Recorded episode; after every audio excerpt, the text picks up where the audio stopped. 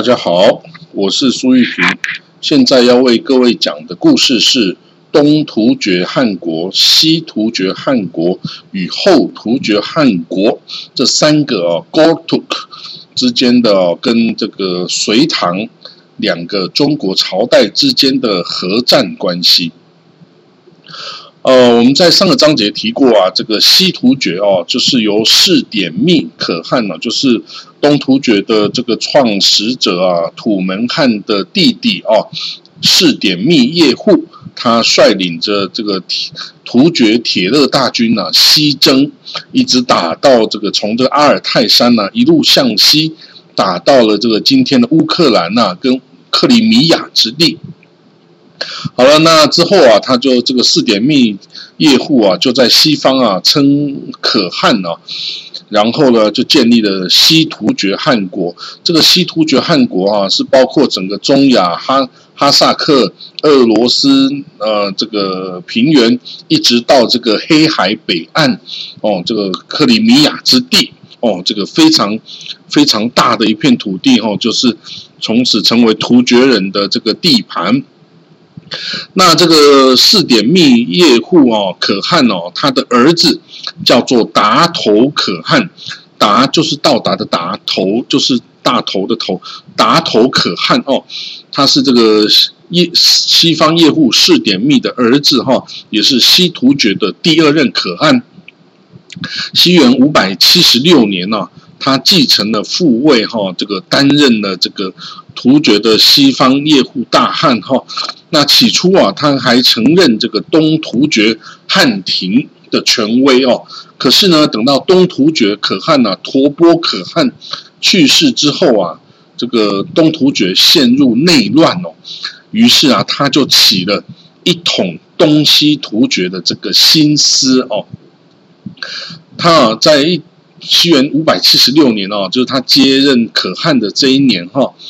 他本来哦是这个原先是。与西突厥一起来对抗萨珊波斯的这个盟友啊，就是拜占庭的这个皇帝哦，提比略二世皇帝哦，他改变了这个立场，他接纳了突厥人的世仇，也就是哦柔然帝国的这个这个逃到西方的这个余孽哈，就是阿瓦人，所以这个拜占庭帝国啊，就这个。就跟阿瓦人呢改善了关系哈，那于是呢西突厥立刻不答应了哈，他立刻啊达头可汗呢就在当年率兵哦攻打这个拜占庭帝国的博斯普鲁斯海峡地区哦，那一直到了西元五百九十年哦才完全撤兵哦，所以这个达头可汗呢。等于是比这个塞尔柱啊，跟这个最后一四五三年打下这个拜占庭的这个奥斯曼啊的这个这些突厥族的后后代的子孙哦，还要更早就已经哦来这个围困这个呃拜占庭哦，等于是。那个奥斯曼帝国是一四五三年打下了这个拜占庭，那等于达头可汗在西元五百七十六年就干了这件事哈，所以这个突厥人的祖先哦，真的是蛮强大的哦。那好了，那到了西元五百八十三年哈，这个达头可汗哦，他就是把注意力哈回到了东方啊。我刚刚讲到他想要统一这个哦东西突厥哈。在他自己的麾下哈，所以呢，那时候啊，东突厥汗国哈是由木杆可汗的儿子哈托波可汗，就是塔斯帕尔可汗，他来统治。当时啊的中国在发生什么事呢？当时的中国啊正处于北周的这个鲜卑宇文部和北齐高家哦高欢哦这个的对峙的时期哈。那这个达头可汗呢，他就联合了当时候东突厥哦沙波略可汗来哦一起联兵进犯这个隋朝哦，那个时候已经到了隋朝的这个的西元五百八十三年，已经到了隋朝的时候刚成立的隋朝哈，那他就进兵了首都长安。那时候呢，东突厥啊沙波略可汗的可敦呐，也就是他的皇后啊。是来自北周就是宇文鲜卑的千金公主哈，那个时候是和亲哦，就和亲没有多久哈，这个隋朝就篡位啊，北周哦，让这个北周就灭亡嘛，那这个和亲到这个突厥。东突厥可汗的这个哦，北周千金公主哈，就失去了娘家了哈，她就没有娘家，所以呢，她就常常怂恿她的可汗这个夫婿哈，要进兵隋朝哦，看能不能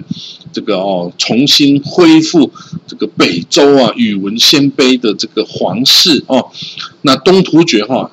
因此哦，为了这个可敦哦，多次的入侵隋朝的边境。那这个隋朝哈，他为了解决这个边患哦，他也知道这这个千金公主哈是一个很大的后患哈，所以呢，他就哈派大臣哦，隋朝哦这个杨杨坚哈就派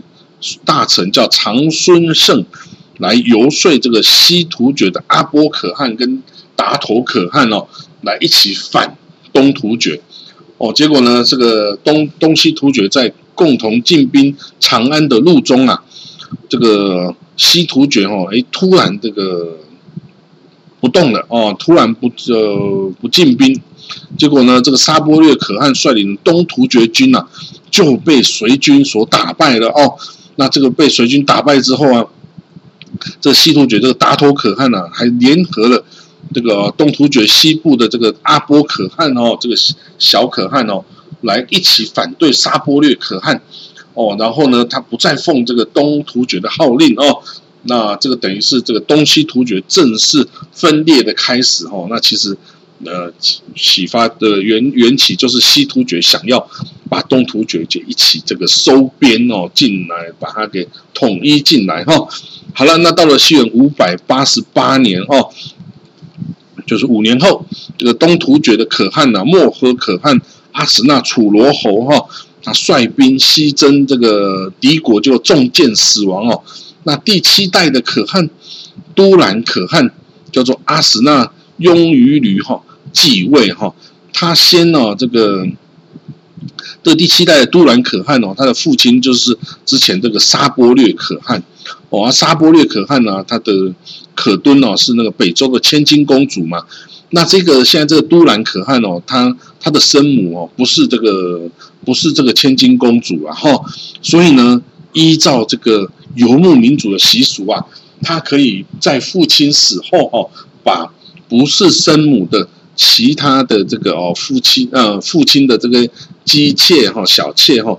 都把他娶回家哦。那所以呢，他哦就依照游牧民族风俗娶了后母，也就是这个沙波略可汗的这个可敦呐。北周千金公主哦，当然我我现在不知道说他们之间有没有年岁的差距啊，还有为什么他一定要做这件事哦？不过这在政治上哦，可能应该是有它的意义哦，毕竟是一个南朝来的这个哦和亲的公主哦。那这个千金公主哦，她就是我之前提过，她是北周王室的这个一个赵王啊宇文昭的女儿哈。那她先嫁给这个沙伯略可汗哦。就没有多久，这个杨坚就篡了北周啊，建立隋朝哦，然后这个这个千金公主啊，就常常怂恿自己的可汗啊来打攻打隋朝，看能不能重新把自己的北周王朝救起来。结果一直是没有办法成功的哈。那那个时候啊，北这个北周被隋灭亡之后啊，杨坚哦，就是隋文帝哈。他为了安抚这个千金公主啊，跟这个东突厥哈，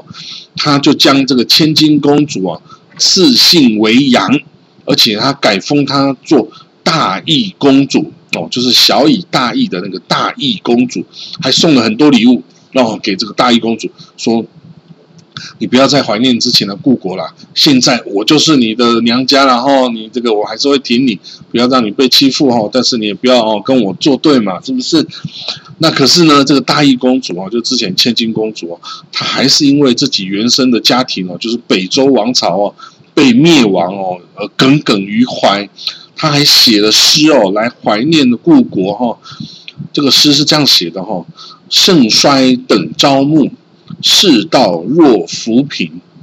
荣华实难守。池台终自平，富贵今何在？空是写丹青。杯酒恒无乐，弦歌俱有声。余本黄家子，漂流入鲁庭。一朝赌成败，怀抱忽纵横。哦，从这个诗里面哦，我们可以看得到啊，他对这个世道的这个感叹哦。他说：“荣华富贵都没有办法持久啊，原来的荣华富贵现在又何在呢？”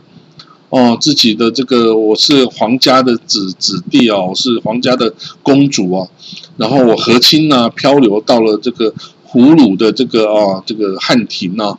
那一朝赌成败，我看到这个我的娘家啊，这个北周王朝啊就被隋朝给灭亡了哦，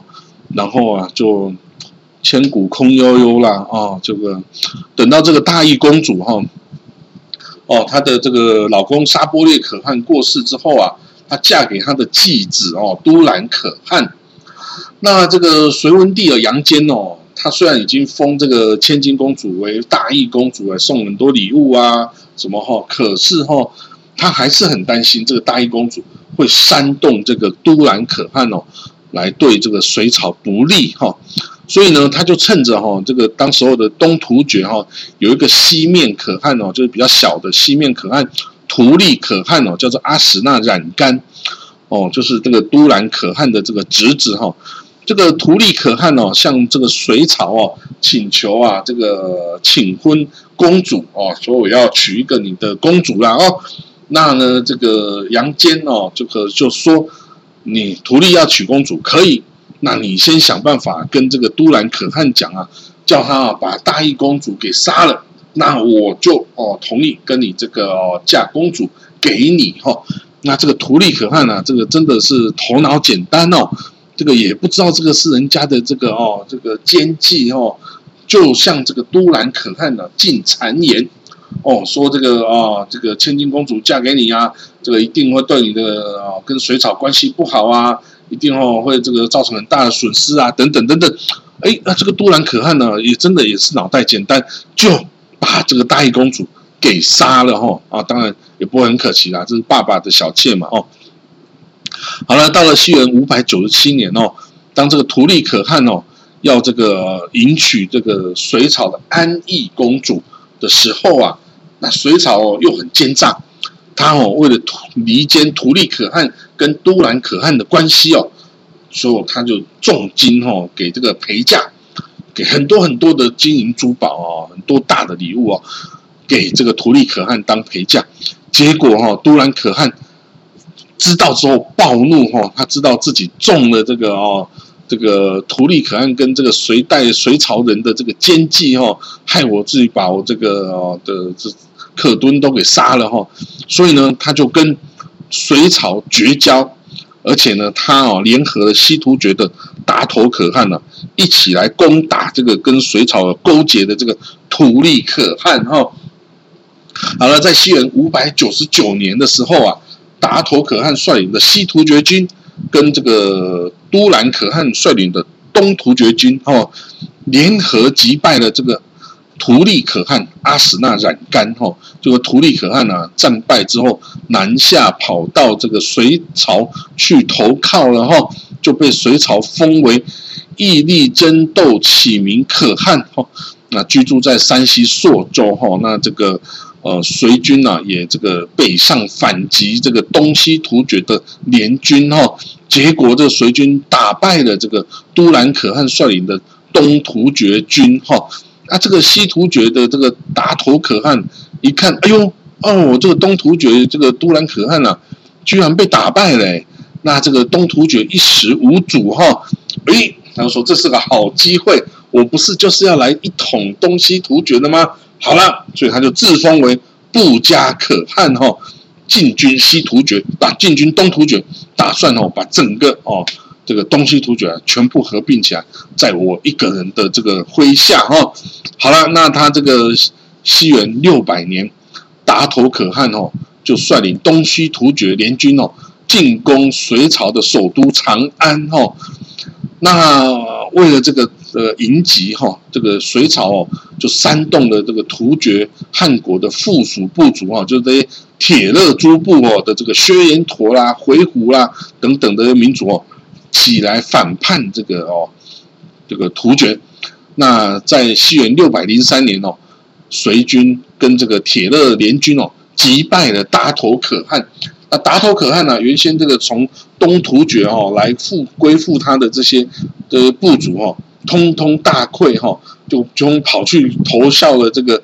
图利可汗啊，就是那个投靠了隋朝的那个图利可汗哦。他这个达头可汗呢，这个没办法控制的局势啊，整个局势败坏哦，于他也就往西逃到了这个吐吐欲浑王国去了哈。之后就死了哦。这个那他的西突厥就被他儿子所继承了哈。所以这个达头可汗呢。想要重新一统东西突厥的雄心壮志，哦，在一度成功之后，很快就消失，很快就烟消云散了，哈。好了，那在西元六百零五年哦，就是隋炀帝大业元年哦，那时候已经隋炀帝的第一年了，哈。继位取代了这个达头可汗的西突厥啊，尼觉楚罗可汗哦，这是这个达头可汗的儿子哈，尼觉楚罗可汗哦，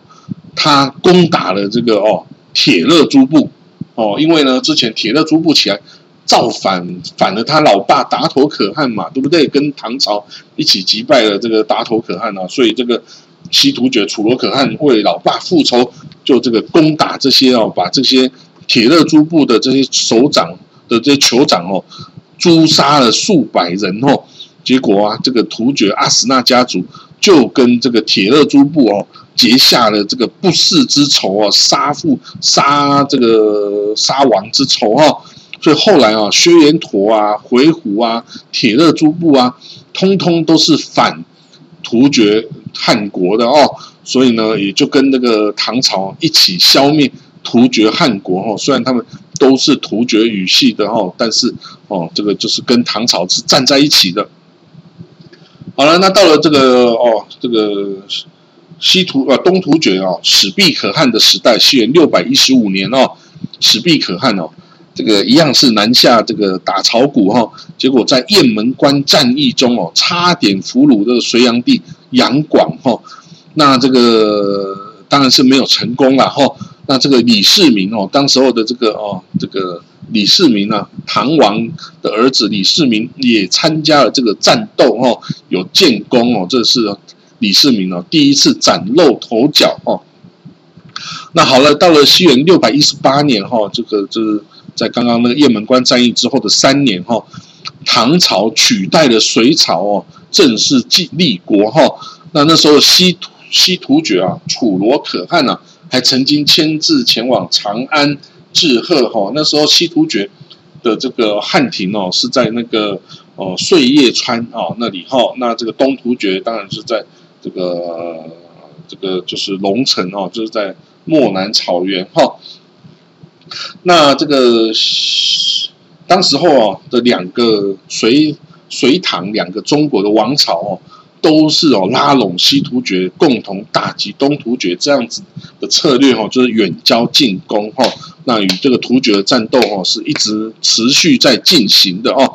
好了，到了这个唐朝建立哦八年之后啊。伊利可汗哦，率铁骑啊，在这个那时候唐朝刚玄武门之变哦，唐太宗刚起来当了皇帝哦，那这个伊利可汗呢，率突厥铁骑啊，在西元六百二十六年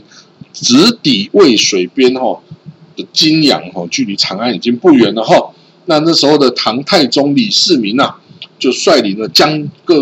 兵将哦，在渭水的隔岸哦。跟这个突厥可汗对峙哈，不过最后呢，唐太宗啊也同意和谈了，而且给税币哦，税币给这个突厥，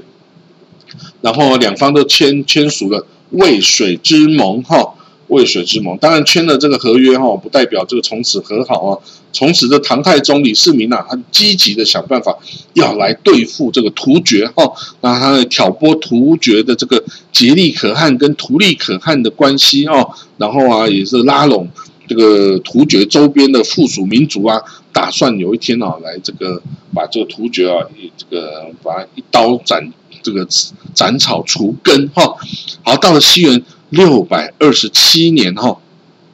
那时候啊的东突厥啊，本来是有很多这个铁勒诸部这些凡属哈，这个薛延陀啦、回鹘啦、拔耶古啦、铜罗部啊等等哦，他们呢因为不认同东突厥可汗呢竭力可汗的政令哦，所以他们纷纷脱离了东突厥汗国哦，那改推哦这个薛延陀的首领哦为可汗。哦，那时候薛延陀也是这个铁勒诸部中最强大的一支部族了哦。那当时候这个图利可汗哦也归降然后唐朝哦，因为这个北方哈这个东突厥在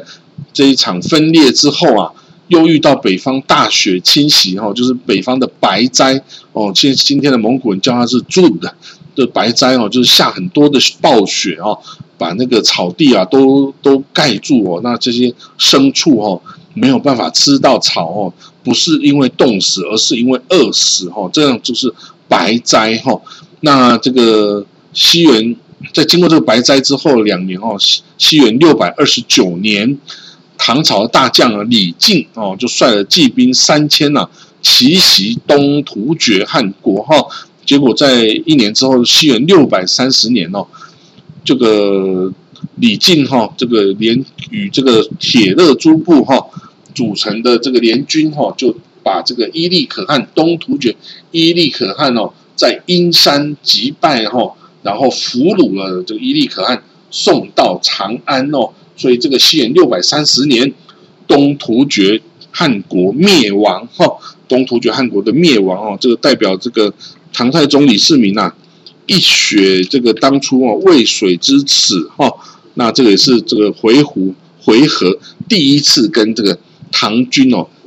这个共同消灭了东突厥汗国之后的西突厥后突厥都是这个回纥跟唐朝军队一起做到的哈。那好了，在消灭了东突厥汗国之后啊，东突厥汗国旗下这些。附属的少数民族啊，这些铁勒诸部，铁勒诸部啊，就是也都是讲突厥语系的这些游牧民族哦。那他们呢，就是一起哈来出兵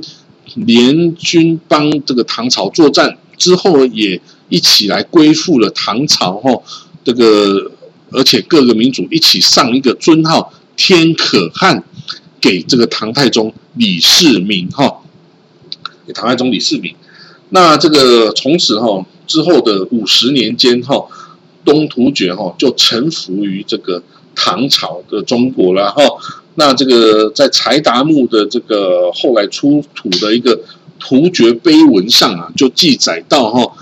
这个我们突厥的贵族子弟啊。献为唐奴哦，就沦陷了哈，作为唐朝人的奴隶哦。其清白女子降作唐婢哦，就我们的女人呐，都变成唐朝人高官的婢女哈。那突厥之仆弃其突厥名称，曾用唐官之唐名，遂服从唐皇。成事之者五十年哦，他说啊，我们的突厥的这些首领啊。都放弃了自己突厥的官名啊，像什么特勤啊，哦，像什么哦，这个夏啊等等哈，这些突厥官名，而都使用了唐朝的官名哦，比如说什么都督啊，什么将军啊，什么哈，然后呢，他们都服从了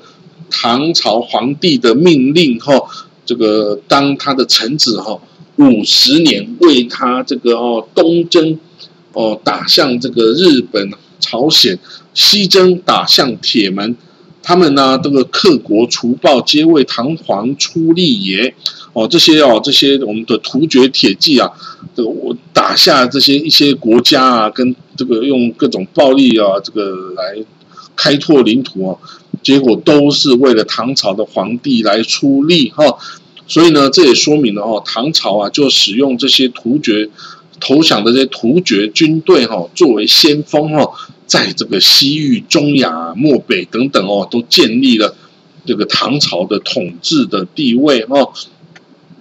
那说回来，刚刚这个回鹘啊，这个回纥的大汉哦，叫土弥度哦。那时候呢，他其他这个与十一个这个呃铁勒诸部的这个部族哈一起来这个向唐朝归附，而且上了天可汗的这个名号给唐太宗，然后那这个回鹘哈，这个他后来改名叫回鹘哦，本来叫回纥，后来改名叫回鹘，都是同一个民族哈。他在西元六百三十年哈，跟这个唐朝一起灭亡了东突厥汗国哈，然后之后呢，他又联合了唐朝灭掉了哦这个铁勒诸部中哦对这个唐朝。不忠诚的这个薛延陀汗国哈，那有一个故事哈，这有一年啊，这个回纥派一个使者叫免伯高哈，他奉这个回纥大汉的的这个命令哈，向唐朝来朝贡哦，带了很多这个呃礼物啊，要来朝贡哦，啊，结果呢，这个就是说他带了很多奇珍异宝，然后也还带了一只。白色的天鹅要进贡给唐太宗哦，结果呢，他这个因为这个天鹅会飞嘛，他也知道，所以他很小心的照顾它哦。这个平常不让它出来的，结果呢，他半途哦在绵阳湖边哦，他一不小心没有抓好啊，想说这个天鹅让它到水里面冲冲水哦，一小心一不小心没抓好，眼睁睁的看着白天鹅啪啦啪啦的飞走了，只抓到了几根鹅毛。啊，怎么办呢？这个贡品啊，结果飞啦，怎么办呢？他思前想后啊，这怎么办呢？没办法交代，回去也没办法交代，继续走也没办法交代。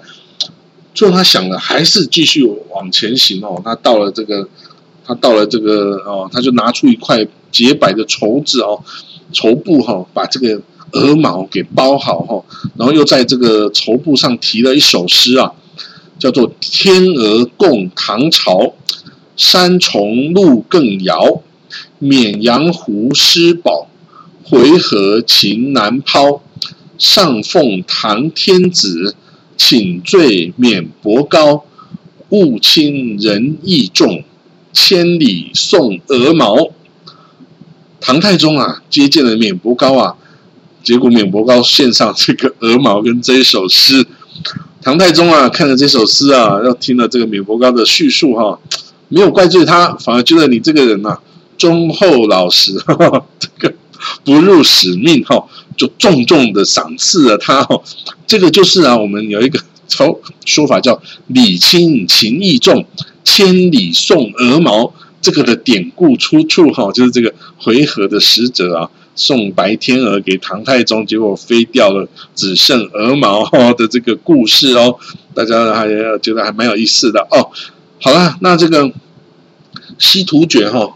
这个它有十个部族哈。这个我们刚刚讲那西突厥哈，它到了西方哦，它其实是由十个部族来共同组成的。然后那那时候的四点密叶户啊，就率这个十大部族哈。那我们又称这个十个部族做十箭哦，就是射箭的箭，十箭哦。那其中啊是包括。五堕入部跟五弩师臂部哈，就各五件哈。那每一个部族哈是有一一名四金哦，四金就是他的首领所带领哈。那这个哦，这个西突厥灭亡了之后啊，被这个阿史最后一个可汗叫阿史那赫鲁就被唐朝的这个苏定方大将军啊平定之后啊，这个西突厥的十件哈，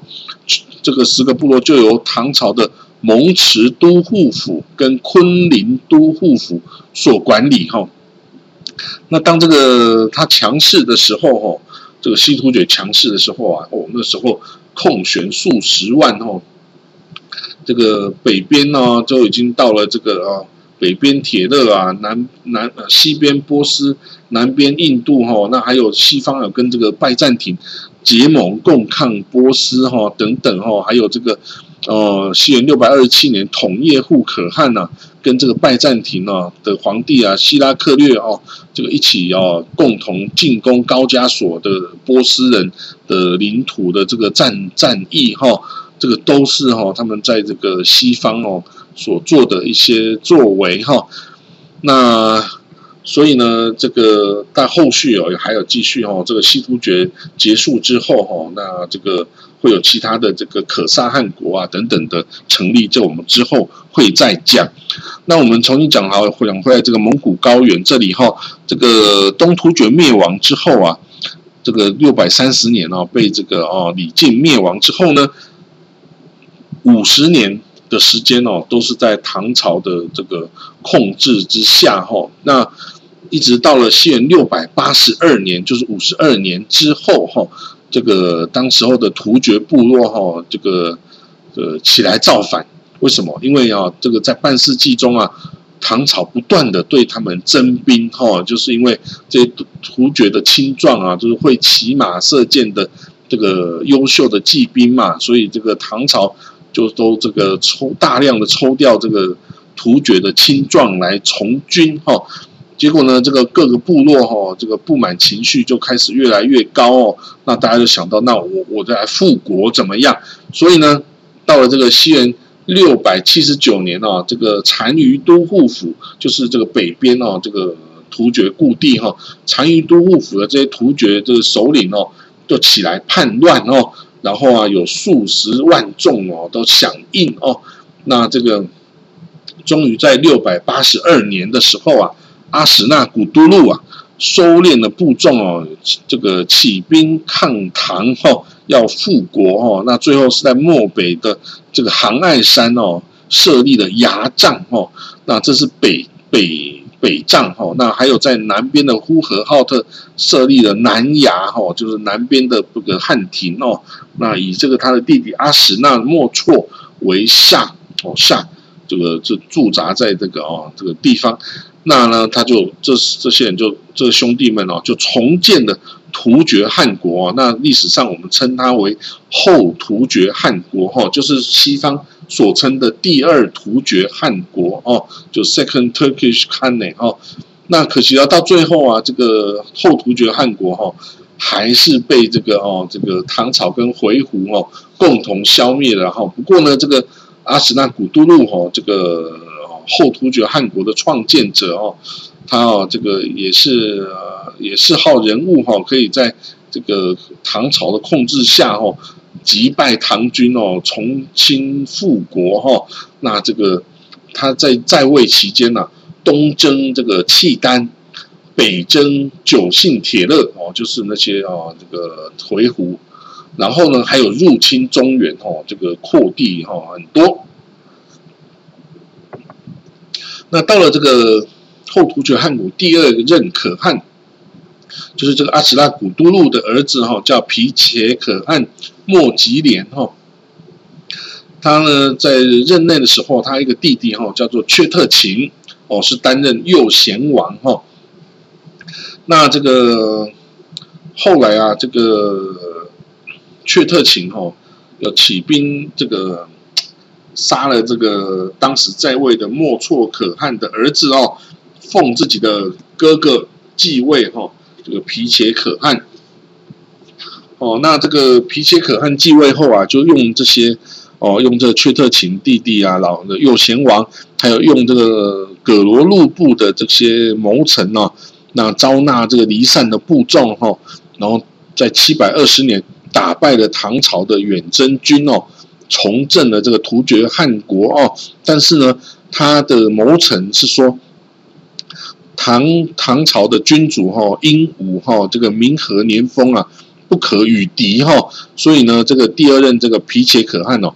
就哦在这个打败了唐朝军队之后啊，还派使者去向唐朝这个求和哈，说请以父事天子哦，就是哦我愿意把你当做父父亲哦来。来服侍哈，那我这个突厥哦，当儿子国就可以了，然后这个姿态啊摆得很低了哈。那后来呢，七百二十七年哦，七年之后哈，七元七百二十七年，吐蕃哦邀约这个后突厥汗国哦南北来，我们来合攻唐朝怎么样？哎，这个皮切可汗呢，不但拒绝了哦，还把这个情报赶快通知了唐朝哦。那时候唐玄宗哦就非常的赞赏，哎，你这个对我忠心哦，不错。那这个两国哈就恢复了很好的关系啊，然后还开始互市贸易哈。那到了这个西元七百三十一年呐，这个皮鞋可汗呢，这个手下大将啊，这个右贤王阙特勤死了，死了哈。那这个唐玄宗哦派了这个专门的使者来吊唁呐，还派这个。画师啊，跟工匠哦，来这个突厥哦，帮这个阙特勤立碑，还造陵墓哦，造他的坟墓哦。那这个《旧唐书》里面就有记载哈，阙特勤时，玄宗召金吾将军张去义督官郎中吕相，写着喜书入凡吊祭，并未立碑，上字为碑文，人立祠庙，刻石为像，四壁画其战阵之状哦。就是啊，这个阙特勤碑哈，是这个唐玄宗派工匠去立的哈，它里面有汉字。也有这个突厥的回鹘文字，那这个主要就是哈，以这个当时候皮且可汗哦的口吻呢，来叙述这个突厥当时候对外征战的历史哈。那这个可是很最特别的是哦，这个阙特勤碑哈，它汉字写的内容。跟突厥文字写的内容竟然是完全不一样的哦，真的好特别哦！我跟你讲为什么哦？他这个在唐朝的这个中文的碑文里面呐，他说啊，我们这个后突厥啊，跟唐朝是非常非常友好的，而且是养父子的关系哦。他说呢，这个这个后突厥汗国哈，修边贡哦，元逮正宫结为父子，使寇虐不作。公使再夺，尔无我于，我无尔诈，且特勤可汗之弟也，可汗由正之子也，父子之义，既在敦崇，兄弟之亲，得无连累，俱为子爱，再感深情，是故是用故制作丰碑，挥发挥侠气，使千古之下修光日新。哦，就是说呢，这个。后突厥汗国啊，这个都每年就是来朝贡哈，那我们结为父子的关系哈，那我们父子关系，那可汗就像我儿子一样啊，啊，那可汗是这个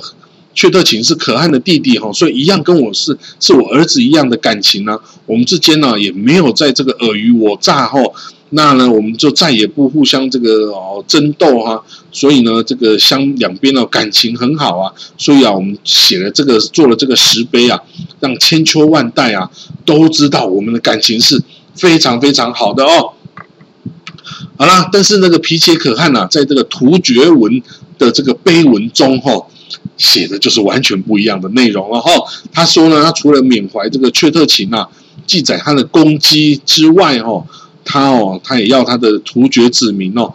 有这个一定要小心。他说呢，突厥子民呐，这个唐朝哦，这个汉人的唐朝跟九姓乌古斯哦，就是说回鹘哦，那他们是我们突厥南北的两大敌人，你一定要小心的戒备哈。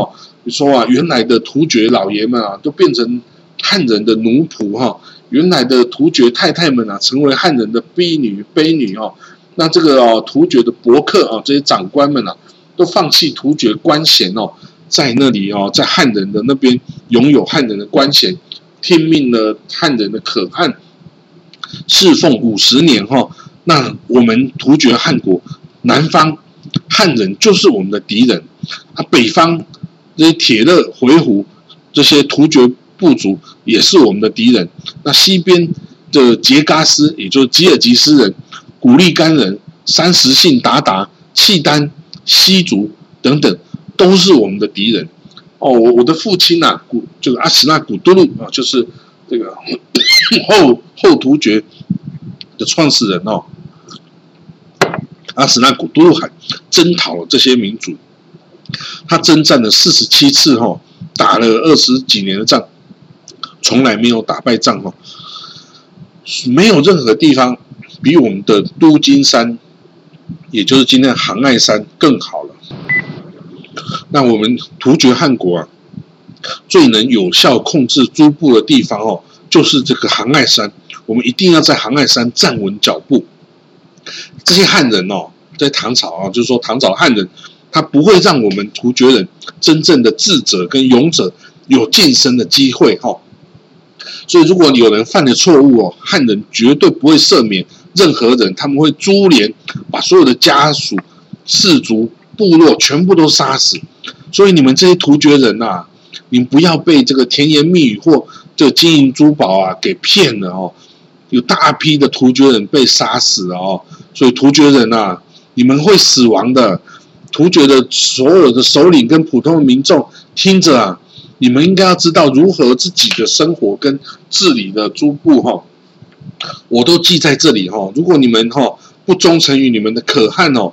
就会遭到灭亡。我有把这个话就记在这个碑上哦。那我这个土皮加可汗哈，率领大军征战十二次，往北攻击乌古斯人哦，就回鹘人。我向东。对付了契丹人跟地斗鱼人，我跟南边唐朝的汉人为敌，我征服了世界四方的所有民族，所有民族都不能再再再危害我们突厥人，全部都要臣服于我们，全部都要为我而效力哦。那我在这个阙特勤，他十六岁的时候啊，为了我叔叔啊莫错可汗的国家哦，他征发了这个六湖州哦，就是陕北。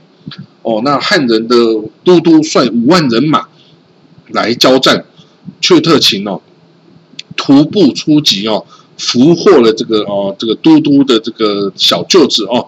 那像这个我们都歼灭了这支军队啊。当这个阙特勤二十一岁的时候啊，我们跟沙托将军哦，沙托忠义的军队交战，我们跟唐朝的军队交战。这个汉人呢，把一百多支箭哦射到这个缺特勤的甲胄跟战袍哦，但是他没有让任何一箭射到脸部或头部啊，所以呢，我们在那边也是歼灭了这支唐朝的军队。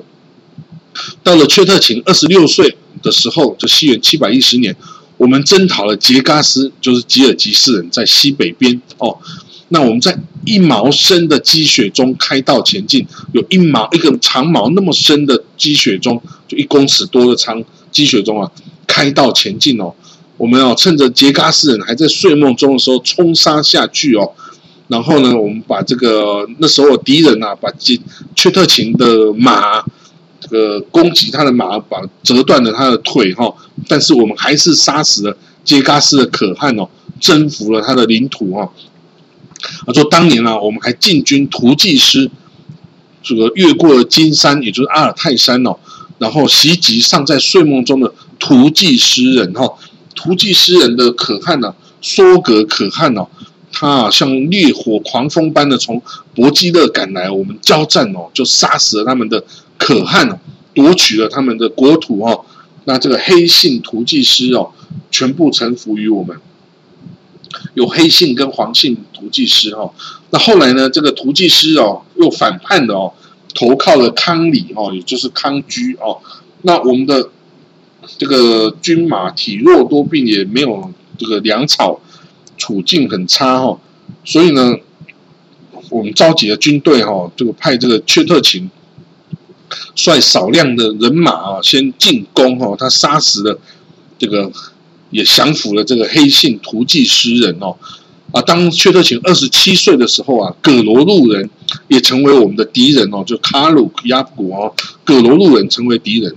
哦，那这个战争中啊，阙特勤哦，这个 骑白马突击哦，我们就杀死了葛罗路人，降服了葛罗路汗国哦。那当这个我的叔叔莫错可汗的国家动荡的时候啊，当民众想要起来推翻可汗的时候啊。我们跟斯杰人交战，后来呢，这个九姓乌古斯哦，就是铁勒回鹘啊，本来是我们自己的族人哦，就因为都是突厥语族的，但是因为天地失序，他们背叛了我们，所以我们一年中交战五次哦，这个后突厥啊，跟这个回鹘啊，一年中交战五次之多哈。那这个第五次的时候啊，乌古斯人突然袭击了汉庭哦。那阙特勤呢，骑上他的白马，刺杀了九个人哦，终于使得汉庭呢没有失陷哦。那如果当时候汉庭失陷的话呢，我我这个可汗的这个可敦哦，我的妈妈，我的我的各个庶母哈，我的姐姐妹们呐，我的媳妇们呐，我的公主们呐，所有的女性的亲属，还可能活着的机会真的不大了哈。那如果没有阙特勤的话，你们都会死哈。那现在我的兄弟阙特勤，他终于离开我死了哦，我悲痛至极。上述就是这个阙特勤碑哦，这个突厥文的内容哈，有没有跟这个中文的这个两边非常友好、非常这个的状况是完全不一样的呢？对不对哈？可以看到说啊，当时候的唐朝啊，跟后突厥的关系啊，显然是又友好又敌对哈。那个友好是表象啊，敌对才是真实的内涵哈。所以因为这两个民族哈种族需求跟利益不一样哦，这根本不可能能够和平共存呐哈。所以缺特勤死的时候是西元七百三十一年哈，那个时候还好。到了西元七百三十四年哈，回鹘啊就跟这个铁勒诸部啊起来反叛的这个后突厥汉庭哈。那七元七百四十二年哦，回鹘哦，他本来是九姓乌古斯，就后来新加入两个部族，就拔西密跟葛罗路哦，加入之后变成十一姓乌古斯哦。这个十一姓乌古斯哦。就等于是回鹘帝国、回鹘汉国的军队哦，向这个后突厥汉国进攻哦。那这个在这个战争中哦，后突厥可汗呢被杀死哦。那这个回鹘哈改立这个拔西密部的这个酋长为突厥可汗哈啊。可是呢，再过了两年，七元七百四十四年哦，回鹘又把这个拔西密这个酋长这个可汗给杀了哈。然后呢？这个回鹘的这个领袖哈，古力培罗叶护啊，自立为可汗哈。那这个后来也得得到这个唐朝的册封哈。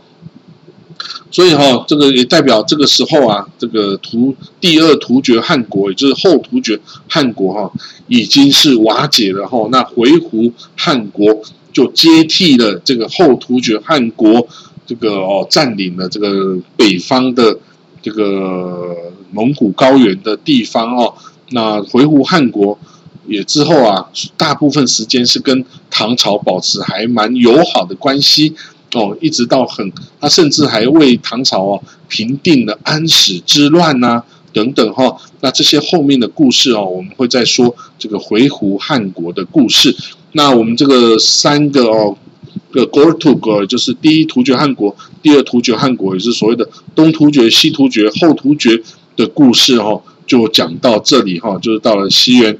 哦七百四十二年，这个后突厥就消灭了哦。好了，那我们就期待下一章的故事吧。我们先讲到这里，好，我们就下次见喽，拜拜。